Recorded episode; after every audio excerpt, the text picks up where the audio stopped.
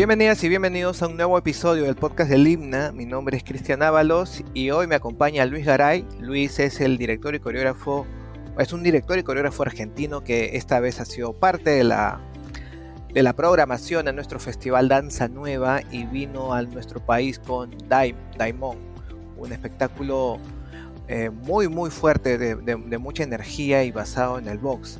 ¿Qué tal? ¿Cómo estás Luis? Buenos días, ¿cómo te va?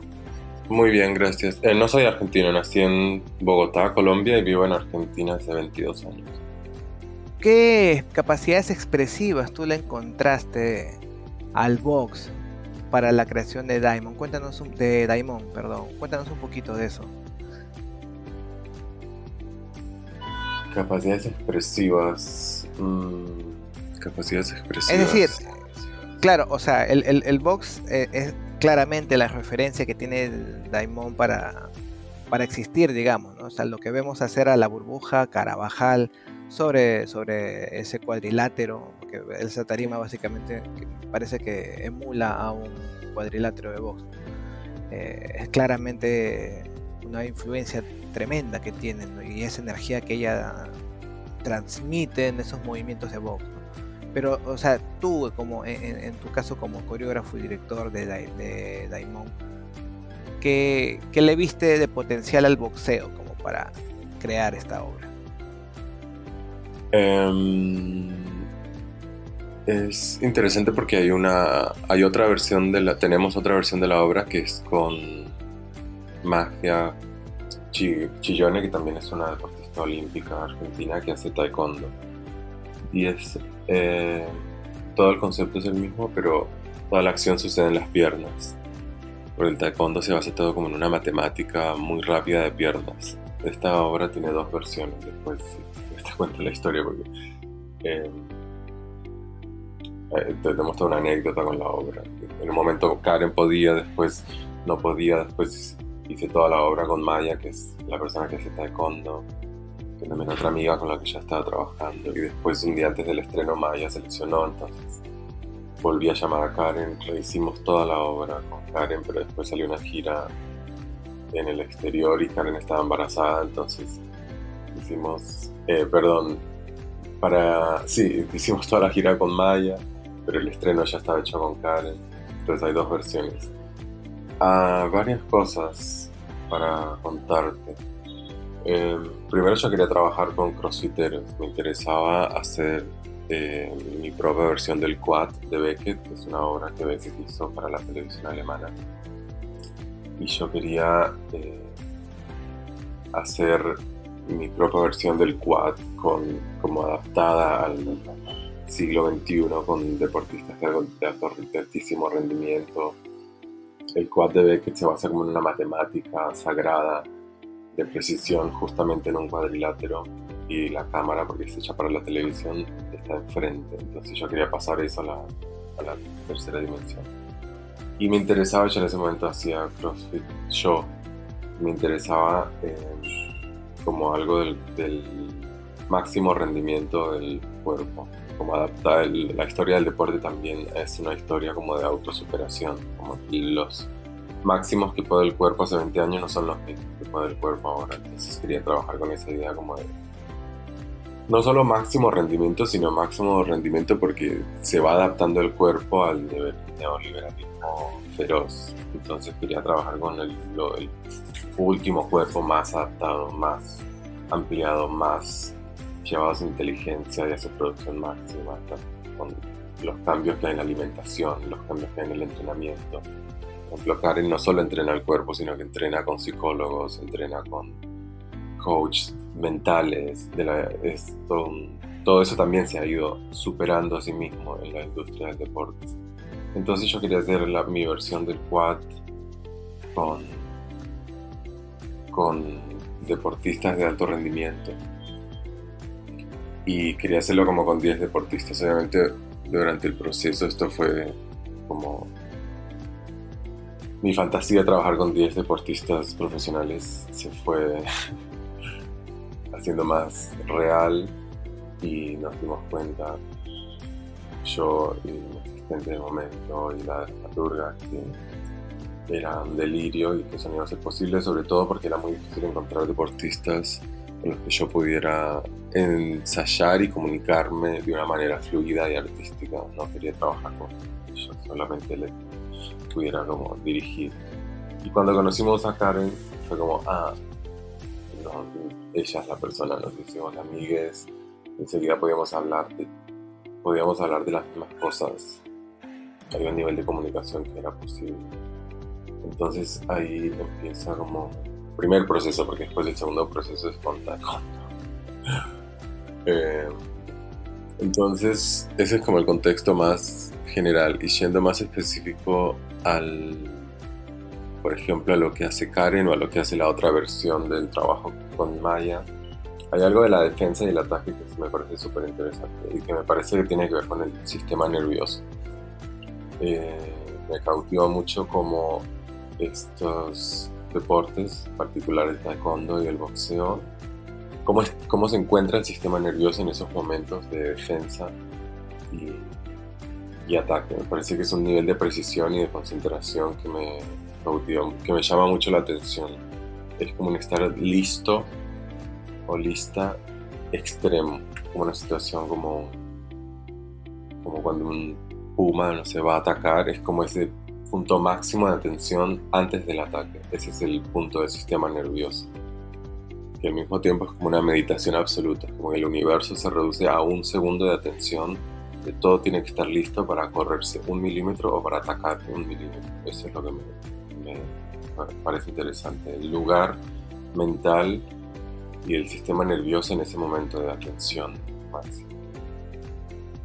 O sea, ese es el, digamos, el tema común en las dos versiones que Daimon ha tenido, tanto en su versión taekwondo como la versión en boxeo.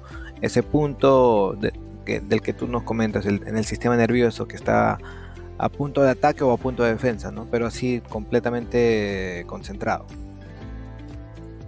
Sí, totalmente. Ese sería un punto del común y también em, el manejo de la matemática, eh, todo lo que hace Karen es como una administración de patrones de movimiento, que en realidad solo podemos ver como un patrón, eh, pero también todo el desplazamiento en el espacio es como una construcción matemática, eso también es en, común con la otra versión que tenemos. Eh, y también la idea de que hay un enemigo que no vemos, que no sabemos cuál es. Entonces ahí para mí se abre como el campo de lo artístico en un punto, porque el ejercicio en box, en que está basado Daimon, se llama La Sombra, que es un ejercicio muy simple y muy común de box, que, es, eh, consiste en, eso. Hacer, hacer sombra es un poco estar imaginándose el, enemigo. ¿Cuál era exactamente el Daimon? Porque una de las traducciones de esta palabra es el, bueno, ser mitológico, un demonio quizá, ¿no? Casi, casi muy parecida a la palabra española o castellana. Eh, y, es, y, es, lo que te quería preguntar. Eh, ¿Contra quién lucha ahí Karen? ¿Lucha contra el daimón? ¿O ella es el daimón? ¿O, lo has dejado abierto a, la interpretación de cada quien? Sí, está abierto, obvio. sí, ella es un demonio también, por supuesto. daimón es una entidad precristiana del mundo griego que es una entidad que acompaña al humane eh, a través de su experiencia, digámoslo, física, es decir, su experiencia como humano. Entonces, antes de la llegada del, cristianismo, los daimones eh, acompañaban cualquier tipo de actividad humana. Es decir, para leer el oráculo había un daimón, para ir a la guerra había un daimon, pero también para actividades absolutamente simples y cotidianas también había un daimon. Para peinarte tu pelo había, tenías un daimon, para comer había un daimon. Entonces el daimon es una figura que acompaña al ser humano a través de su paso por esta experiencia de cuerpo y carne, digámoslo.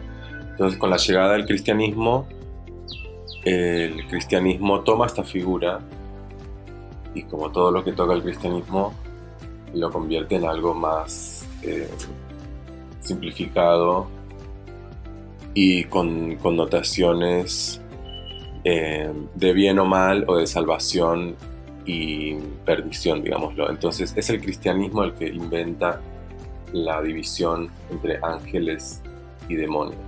Pero la figura es tomada, se la roban al mundo griego antiguo.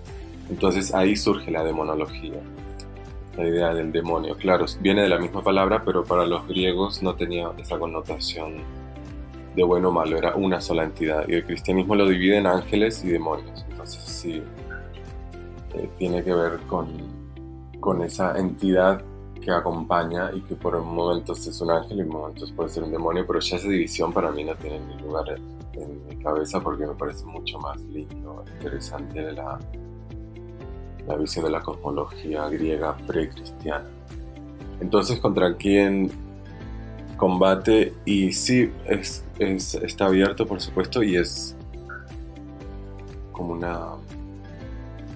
Es bastante simple, pero es como una metáfora. En el ejercicio de la sombra de Vox, te imaginas a tu contrincante. Muy simple. Pero obviamente también cualquier deporte, como que el único. La única meta es superar sos vos. Pero también puede ser que esté, no sé, luchando contra nociones preestablecidas de que es femenino, que esté luchando con nociones preestablecidas de que es masculino, o contra, no sé, la, la evolución misma del, del cuerpo eh, hiper exigido. No sé, oh, está abierto por supuesto, pero esa idea de que no sabemos cuál es el contrincante me gusta. Interesante.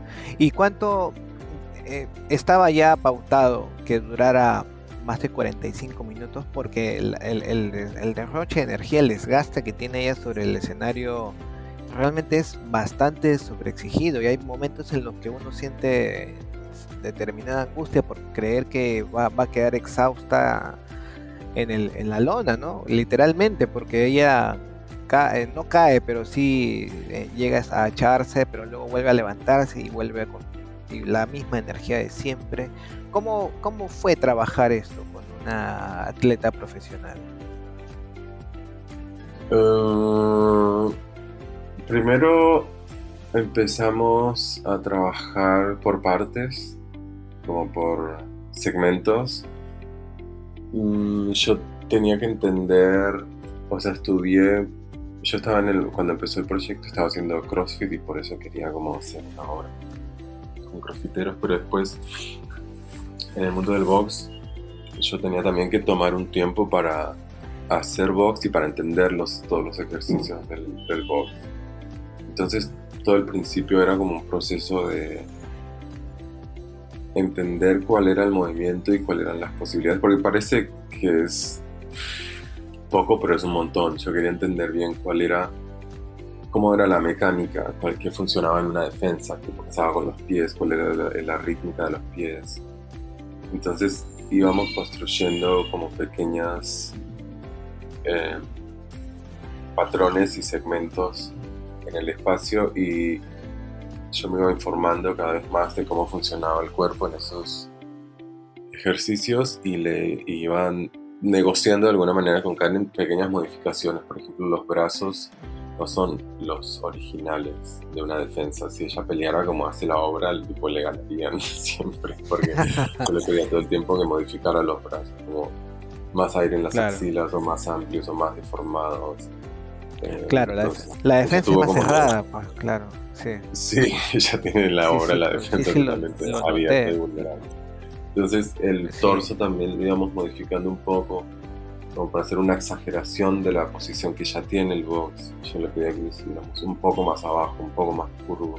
Entonces era como juntar las dos, las dos... Eh, sí, es como una visita mía hacia su mundo y una visita de ella en mi mundo porque yo con otras obras siempre trabajo un poco los mismos conceptos, que son pequeños estudios sobre el cuerpo, pequeñas modificaciones que hacen cambiar tu propia percepción sobre el cuerpo, o cómo hacer que algo cotidiano se revea o uno lo revea como performance. de una manera extraordinaria o con un pequeño sutil cambio y que ya eso cambie toda la configuración del cuerpo. Trabajo mucho sobre los hábitos, sobre qué significa un hábito y, la imposibilidad o posibilidad de romperlo. Un hábito es como un camino neuronal que uno a través de la repetición eh, forja y pasa como un lápiz una y otra vez, una y otra vez. Ese es un hábito. Entonces, Daimon también puede ser como un estudio de intentar ver cuáles son esos caminos neuronales que Karen ha trazado a través de todos esos años de entrenamiento,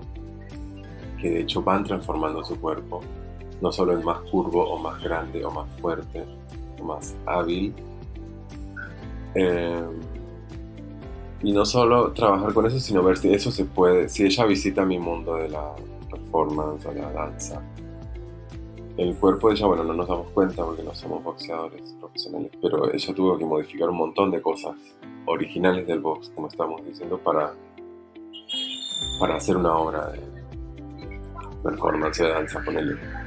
Entonces, eh, sí, son esas. Ah, estamos hablando de la, de la duración. No, te estaba contando un poco del proceso. Y después, al final, empezamos a juntar todas las partes que teníamos. Y de hecho la obra se está alargando cada vez más. Se murió. Primero ah. duraba 45 minutos y ahora dura 50 sin la parte hablada, o sea ahora está en una hora. Eh, también me parece que es porque ella se está sintiendo cada vez más cómoda por ejemplo, en el momento inicial, que es súper lento, como que al principio era como una lentitud que no estaba como en su campo perceptivo, eh, como que no, vamos, cero, cero más tranquilo. Y no sé si se está alargando un poco. Pero al principio era 45 minutos y no tenía la, la escena final. Y ahora son 50. Eh, no sé, no, nunca nos propusimos que durara 40 o 50 o una hora. es como un tiempo un poco estándar teatral. De acuerdo. Digamos que la propia Karen es la que se exige la, o marca la pauta de la de duración de, la obra, o al menos de esa parte, que es la, la, más extensa igual del, del, montaje. Ella es la, la que determina. Entonces, sí, no hay una... Casi siempre dura igual eh, la obra. Pero puede durar, no sé, tres minutos más, o cuatro minutos más, o tres minutos menos. Por ejemplo, el ayer el segundo día fue, no sé, 3-4 minutos más larga que el sábado. Eh, sí, cada momento tiene como una configuración del cuerpo y del espacio. Ajá. Y ella sabe cómo recorrer cada momento, pero no es que tiene. O sea, su, su timer, como su sensación del tiempo es interna. ¿sí? Ella va como atravesando cada momento según su decisiones. Yo fui el segundo día, te cuento, fui con mi sobrino. Fueron, son chicos ya grandes, pero igual salieron con bastante, con bastantes preguntas. Interesante también la, charla que tuve, tuve con ellos después, porque fuimos a comer algo y se preguntan, sobre todo eh, en, la, en la segunda parte, algunos de ellos, eh, bueno, dos de, de mis sobrinos, te cuento que era la primera vez que habían algo de danza contemporánea. Así que me hicieron una serie de preguntas que yo tampoco sabía muy bien cómo contestar. Y, por eso te las traslado a ti también, para yo también más o menos saber de qué se, de algunas cosas adicionales. Por ejemplo, la, la composición sonora, no sé si es tuya eh, o es de Guillermina Etkin quien sale componiendo, o tú vas ahí componiendo sobre la marcha en, el montaje. Eh, la composición sonora es de Guillermina Etkin, que es una compositora argentina de música contemporánea, y de música para cine. Eh, ha hecho también bandas sonoras para obras de teatro. Y yo lo que hacía en vivo era como administrar en vivo los sonidos que, que ella compuso. Y también hay otra como otra biblioteca de sonidos que también uso en vivo para ir em, eso, administrando en vivo. Em, en ese sentido me parece que la obra es bastante cinematográfica en un punto. O sea, hay, hay una introducción, no sé si te acordás, que es como bastante, que es netamente sonora, o sea, cuando la gente entra a la sala, hay como una un momento para escuchar, donde no hay nada que mirar, solamente sabemos que alguien está saltando en el medio de este de esta caja negra o de este ring, como lo queramos ver.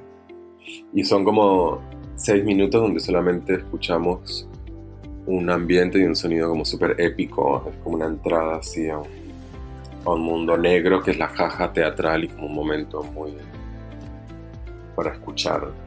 Y después el momento donde, como los primeros 15, 20 minutos, donde no sucede mucho sonoramente, es como una vibración muy baja, que la idea es que...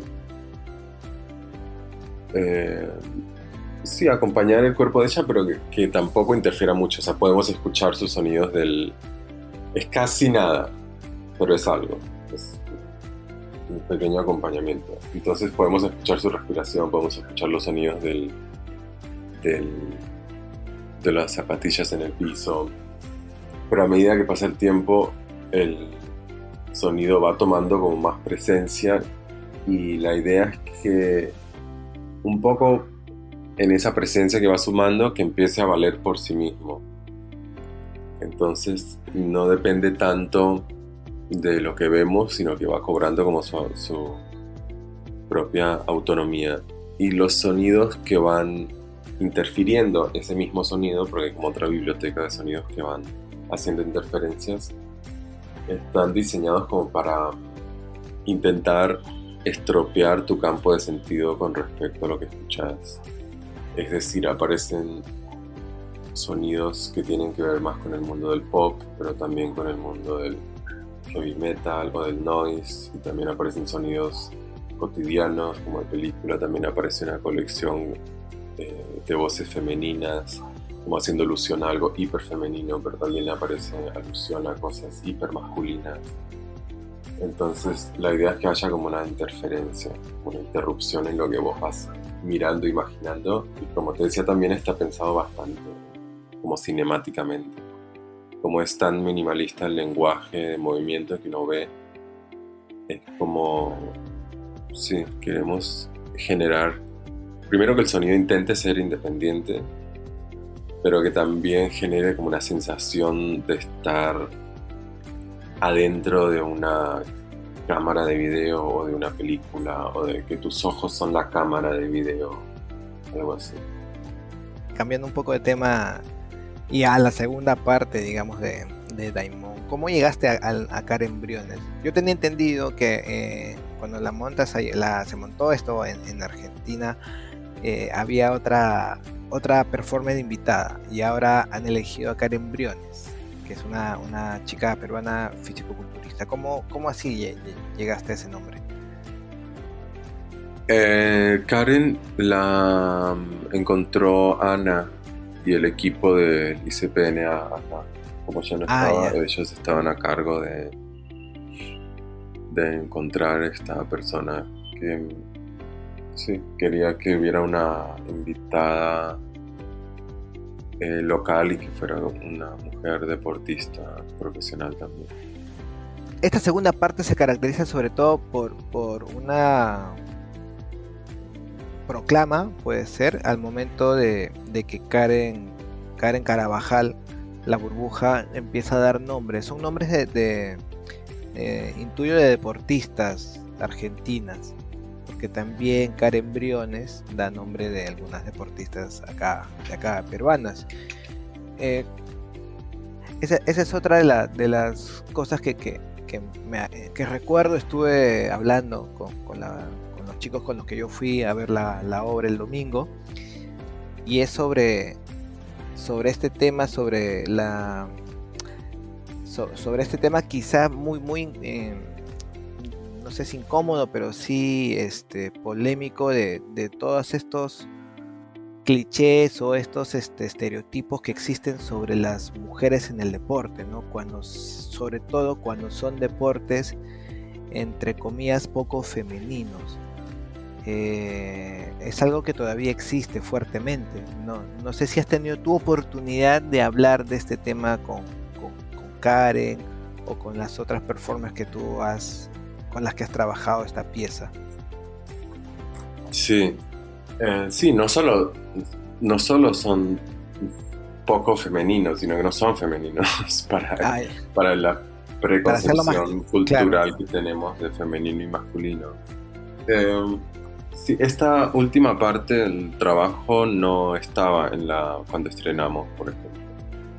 Y surgió, eh, hicimos el año pasado, a fin de año, una presentación en Buenos Aires y de Daimon y la que era nuestra asistente, era una muy amiga mía, eh, falleció en un accidente de auto. Entonces para mí era una... Yo necesitaba encontrar una manera de hacer como, de nombrar a Rocío y de hacer una especie de homenaje dentro de la obra. Entonces ahí surge como mi necesidad de, agregar algo a la obra. Yo no quería hacer como una función y tener unas palabras por un micrófono antes de empezar la obra diciendo que una persona había fallecido. No quería hacer como algo, tenía que ser algo que yo pudiera incorporar dentro de la obra. Y también eh, me parecía como que la obra, yo ya lo venía pensando, me estaba pidiendo y no se estaba pidiendo que Karen hablara. Para mí era como que ya era como una necesidad de que después de ver a esta mujer eh, haciendo esto durante 50 minutos, eh, antes terminaba ahí y se apagaba la luz y ya estaba. Me parecía como súper hermoso escucharle la voz, que hubiera un momento donde este ser habla y se expresa. Entonces, cuando falleció nuestra asistente, amiga, productora, era como el momento perfecto para construir este momento. Entonces sí, lo que empieza diciendo es como una lista casi hablada, gritada, como muy coloquialmente, de boxeadores y boxeadoras que ella admira. Al final, cuando están las dos, las dos chicas, las dos Karen en este caso, ese movimiento tú también lo, has creado, lo diriges, ¿no? la, parte final en la que ellas eh, se, abrazan y están ya en, casi casi terminando la, performance. O, o todo esto ya es propuesta de ellas mismas. Em, las conversaciones, lo que es el texto surge de, un montón como de conversaciones y digámoslo entrevistas que yo hacía con Karen Carabajal. Entonces nos juntábamos a hablar una o dos horas y hablar y hablar, a ver y yo grababa y le preguntaba cosas y le preguntaba cosas y le preguntaba cosas y le preguntaba cosas. Y charlábamos, charlábamos y yo iba grabando. Y después de ahí construimos el, el guion de esta parte que son como, sí, como retazos, son como pensamientos sueltos, no tienen, tiene coherencia porque es un lenguaje hablado muy común que todos podemos entender, pero son como imágenes sueltas también. Eh, y también se iba modificando un poco, en un momento había, por ejemplo, toda una parte donde ella describía una pelea muy importante que había ganado y cómo se había organizado la pelea y cómo había surgido entre sus amigues. Y por ejemplo, de esa parte quedó solo una frase, ahora que lo hemos ido como trabajando y aportando, que ella dice, había banderas con mi cara, por ejemplo. Pero eso surge de una conversación eh, súper larga con Karen, donde ella habla de su relación con el entrenador, de cómo había sido esa pelea, que fue una pelea muy importante, eh, donde ella estaba peleando un cinturón de ser invicta, etcétera, etcétera. Entonces, en cada conversación me, siempre me llamaba algo la atención. Eh, sí, surgieron muchísimas cosas. Entonces, lo que guionamos es como una síntesis de eso. Y después los movimientos que hacen con los cuerpos. Eh, sí, los imaginé yo y también son, son ejercicios súper simples, pero quería eh, primero que no tuvieran mucho que ver con lo que están hablando, que fueran como dos discursos paralelos y que fuera como un momento de cooperación entre mujeres o entre las dos personas que están ahí. O sea, digo, mujeres sin querer al mismo tiempo como asignar un género. En este, en este caso, por ejemplo, Karen se identifica con el género mujer y la persona que hacía en Argentina, que se llama Valeria, se identifica con mujer, pero em, digo mujeres simplemente porque sé que Karen es una mujer cis que se identifica con su género, pero en realidad claro. pienso que la obra propone que no las veamos como mujeres, o que por lo menos quede algo eh, como una pregunta entre, o que quede como algo evidenciado entre las preconcepciones que tenemos de mujer y de hombre y de masculino y de femenino y de deporte femenino y de deporte masculino, que quede por lo menos establecida la pregunta en el espacio. Después cada uno se identifica con el género que quiere. en la segunda parte se menciona el, eh, algo, no, me acuerdo bien, pero era así como que la, la, sombra o algo tenebroso, no, la, la, mortal fantasía del lesbianismo, puede ser, algo así creo que era la, la Sí, es un pequeño párrafo. Sí, sí. donde mm, nombramos algo de lo monstruoso. Em, que tiene todo deporte pero especialmente el deporte femenino justamente porque está yendo a contrapelo em, de, de, ciertas imágenes que tenemos de nuevo sobre lo que es un cuerpo, sobre lo que es un cuerpo femenino, sobre lo que es un cuerpo masculino, que son por ejemplo el terror. Si ya el terror de ser homosexuales como el terror del lesbianismo es mucho más terrorífico. O el terror de la figura del entrenador, que siempre está como arriba. O el terror, que esto también es algo muy sutil, pero no es consciente. O es algo sutil que es inconsciente, de que el terror de que una mujer puede matar. No hay como una...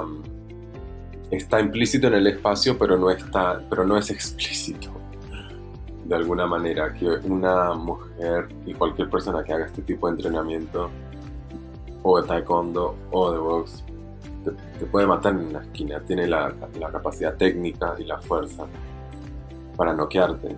Un noqueo te puede dejar inconsciente, eso es un knockout.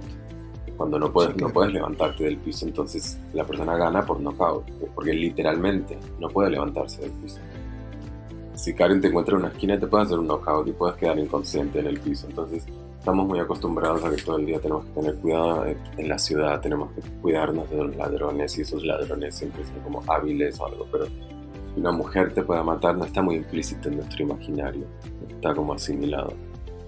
Como que doblemente desafiante el deporte, el, el deporte femenino, ¿no? Tiene que no solamente el desafío personal, sino también el desafío a la sociedad que lamentablemente aún en nuestros países latinoamericanos eh, encasilla a las mujeres en determinados papeles y no los quiere fuera de esos papeles. Cuando los transgreden, las señalan, la etiquetan y cosas mucho peores incluso.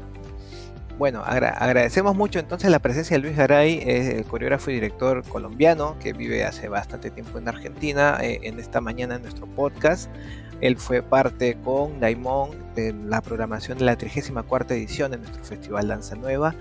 No, muchísimas gracias a vos, Cristian, por la invitación y también muchísimas gracias a todo el equipo del CPNA que fueron fabulosos y fantásticos. Abraham, Ana, José Áviles. Eh, así que muchísimas gracias también a todos los técnicos del teatro, fantásticos y con nosotros será hasta una siguiente oportunidad. Hasta pronto.